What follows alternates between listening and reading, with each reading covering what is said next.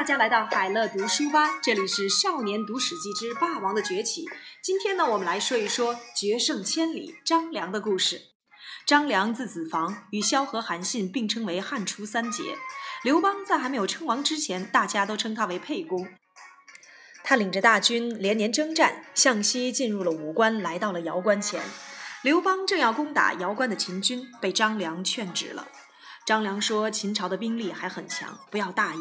我听说镇守瑶关的秦国将领是屠夫的儿子，像这种市侩之徒最容易受到利诱。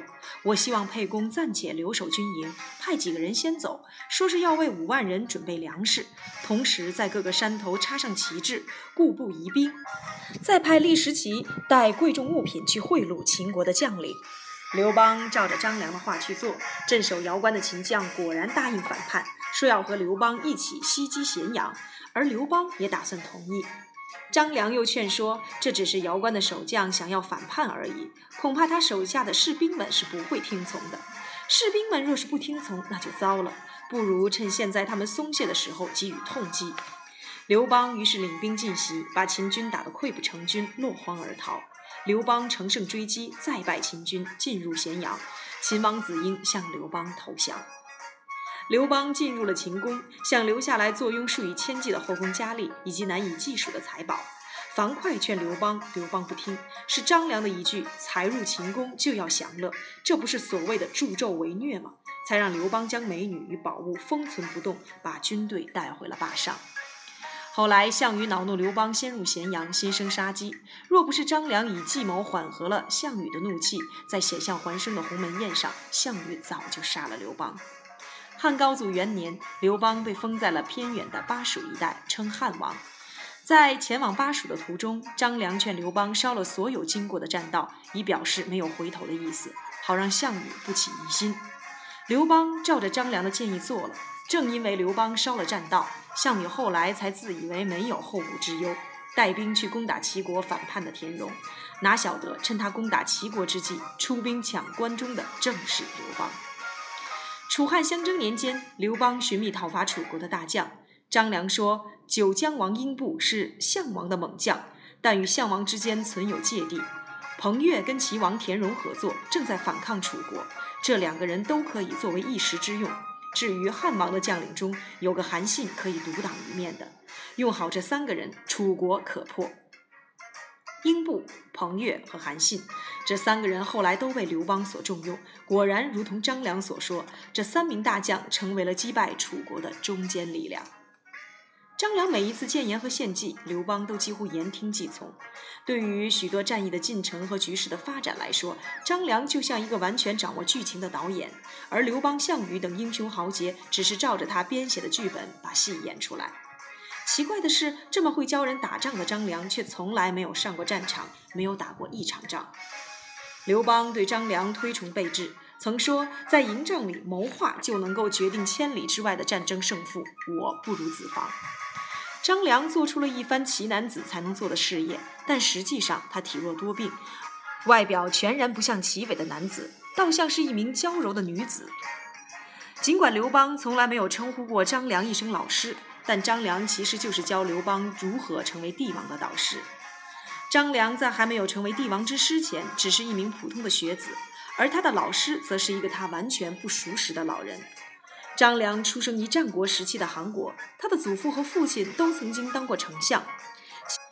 秦国灭韩的时候，张良年纪还小，所以没有在韩国当官。他稍稍长大，便散尽家财，寻求能够刺杀秦始皇的刺客。后来果真求到了一个能使一百二十斤铁锤的大力士。他们在博浪沙奋力一击，却误中了秦始皇的副车。秦始皇大怒，下令追拿刺客。张良改名换姓，逃亡到下邳。在下邳有一天，张良外出散步，来到了一座桥上，有个穿着粗布短衣的老人来到了张良面前，当着他的面儿故意把鞋子脱落到桥下，然后对张良说：“小伙子，下去捡鞋。”张良一愣，本来想揍他一顿，但念他是个老人，强忍着怒气到桥下去捡鞋。老人毫不客气地说：“帮我穿上。”既然都已经为老人捡鞋了，张良也就好人做到底，跪着帮老人穿上了鞋子。老人伸出脚来让张良为他穿鞋，然后笑着离去。张良目送老人离开，心里颇为吃惊。走了一段路，老人折返回来，对张良说：“你这孩子是可以教的。五天之后的黎明，跟我在这里碰头。”张良心里觉得奇怪，但仍然恭谨地说好。五天后的黎明，张良来到了桥上赴约，却发现老人早已等在那里。老人生气地说：“跟老人家约见，为什么来的这么晚？五天后再来。”然后转头就走了。五天后，鸡刚叫的时候，张良就出发了。可老人又比他先到。老人发脾气地说：“你又迟到了，再过五天，你早一点来。”五天后，张良还不到半夜就出门到桥上了。不一会儿，老人也来了。老人高兴地说：“就是要这样。”老人拿出了一扁简书，对张良说：“熟读这篇简书，就可以成为帝王的老师。再过十年，会有王者兴起。十三年后，你到蓟北来见我，古城山下的那块黄石就是我。”说完，老人便离去了。天亮后，张良打开了简书来看。发现竟是《太公兵法》，相传是姜太公吕尚所著。张良知道这简书是非凡之物，对他另眼看待，日夜诵读。而桥上的老人没有说十年之后兴起的王者是谁，但张良在那时觉得这个王者指的就是沛公刘邦。当时天下英雄并起，张良原先并不是要追随刘邦，只因在路上巧遇，就先跟随了一阵子。张良几次用《太公兵法》上的话来教导刘邦，刘邦很赏识，经常采纳。当张良用同样的话向其他人提出谏言时，就没有那么受重视了。张良说：“沛公的智慧大概是老天给的。”于是跟定刘邦，不再去他处。桥上的老人当年传授给张良的不只是兵法书，还以实际的行动教会他两件事：一是隐忍，二是早谋。隐忍是遇到不如意的事，先忍着，别动气。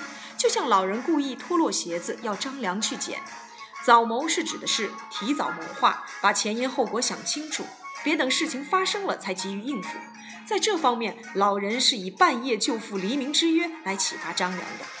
别以为你来得早，其实别人比你来的更早。张良日后为刘邦提的许多建议，往往都包含着这两种意思。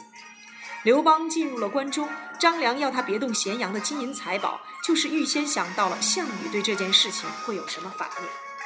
汉高祖三年，立时其效法古人，献上了计策，要刘邦复刻印信发给六国后代，承认他们的地位，好拉拢这些人，以削减楚王项羽锐不可挡的气势。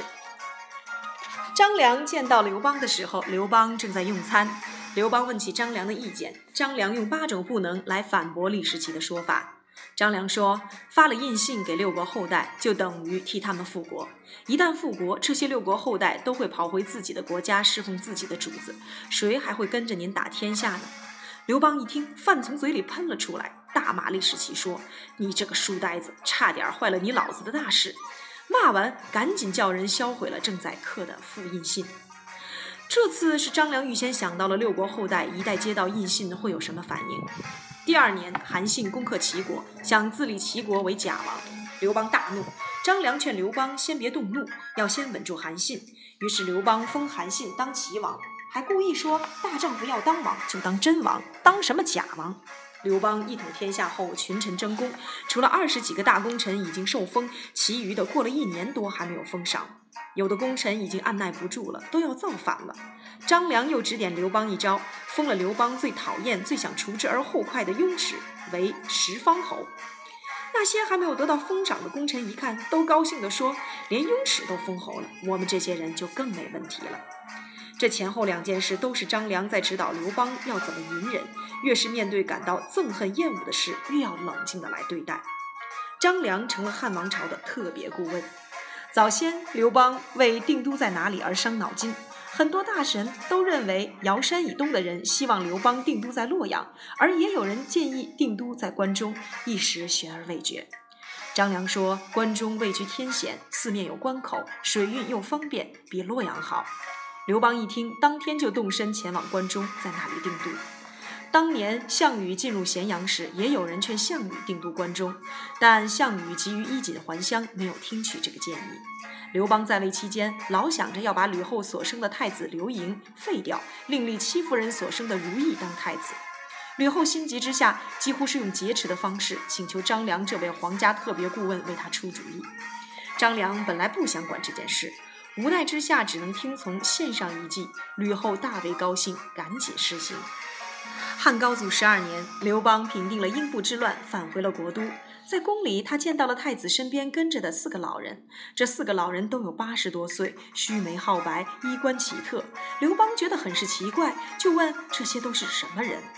四个老人上前自报姓名，说是东园公、角李先生、姬李夏和夏皇宫，也就是所谓的商山四号。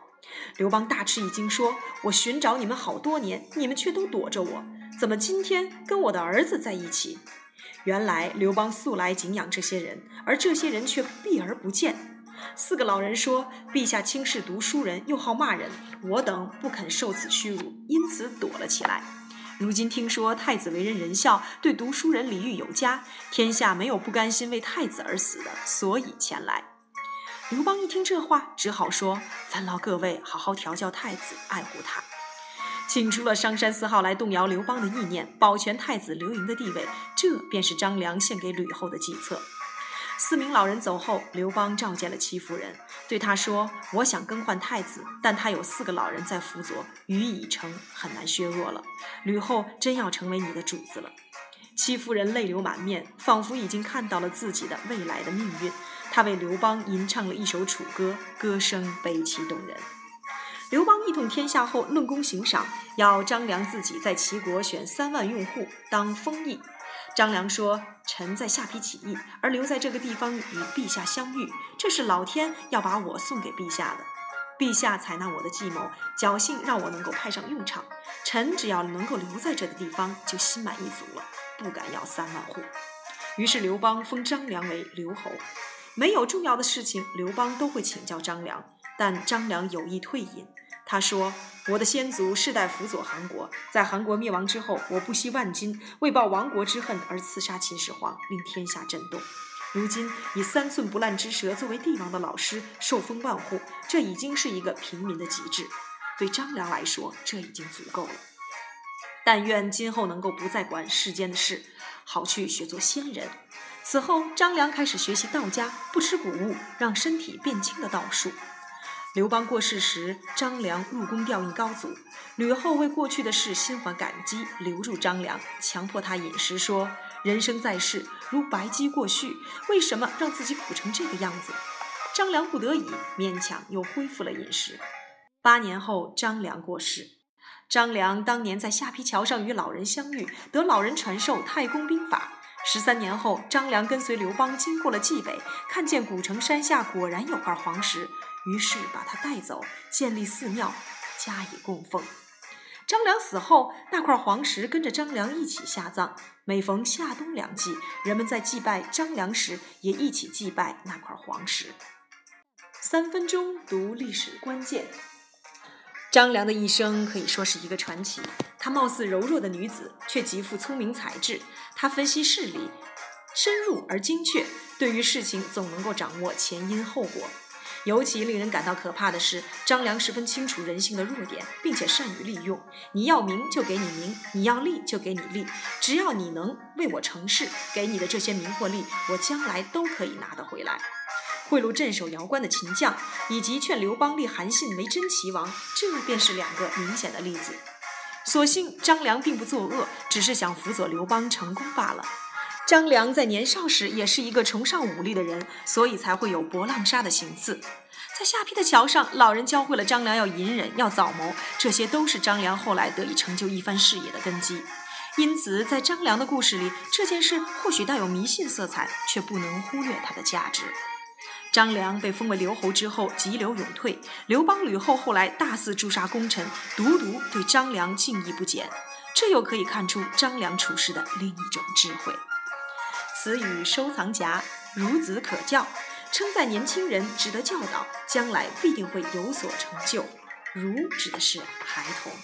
好了，今天张良的故事我们就讲到这里，明天我们来说一说地底下的造反周亚夫的故事。